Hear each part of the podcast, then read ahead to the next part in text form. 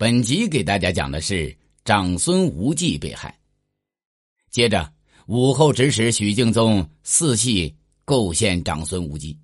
恰巧这时有人告发太子骑马韦继方结党，高宗命许敬宗审理。许敬宗严刑逼供，要韦继方贪污长孙无忌。韦继方被逼不过，自杀，没有死成。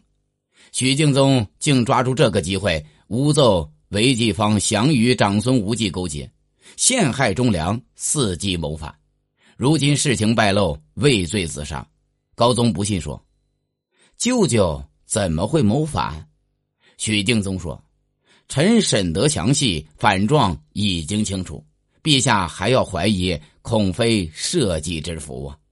高宗不禁哭泣起来，说：“我家不幸亲戚间屡有异志。”往年高阳公主与房遗爱谋反，如今我舅舅又这样。如果事情真是这样，该怎么办呢？许敬宗说：“房遗爱是个乳臭小儿，成得了什么气候？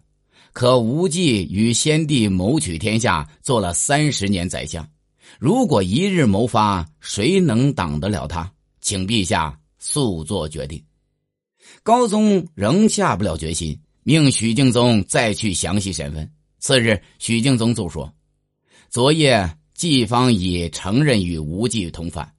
季方公说刘爽曾劝无忌立梁王为太子，如今梁王被废，无忌忧恐，为自安之计，才日夜与季方商议谋反。”高宗相信了，又哭泣起来说：“舅舅果真如此，朕绝不忍杀他。”杀了他，天下人一定要骂朕，后世也一定会骂朕。许敬宗催促说：“古人说，当断不断，反受其乱。安危之际，剑不容发。陛下若不早决，臣恐变生昼夜，后悔无及呀。”高宗于是不再犹豫，也不召问长孙无忌何时，就下诏削去长孙无忌官职及封邑。押送到黔州安置，又废梁王为庶人，贬刘爽到相州，贬于志宁到荣州。不久，又派人到黔州逼长孙无忌自杀，到相州杀死刘爽。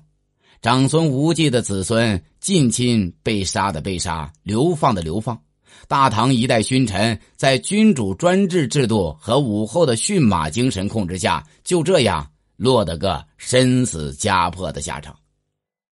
本集已经讲完，欢迎订阅。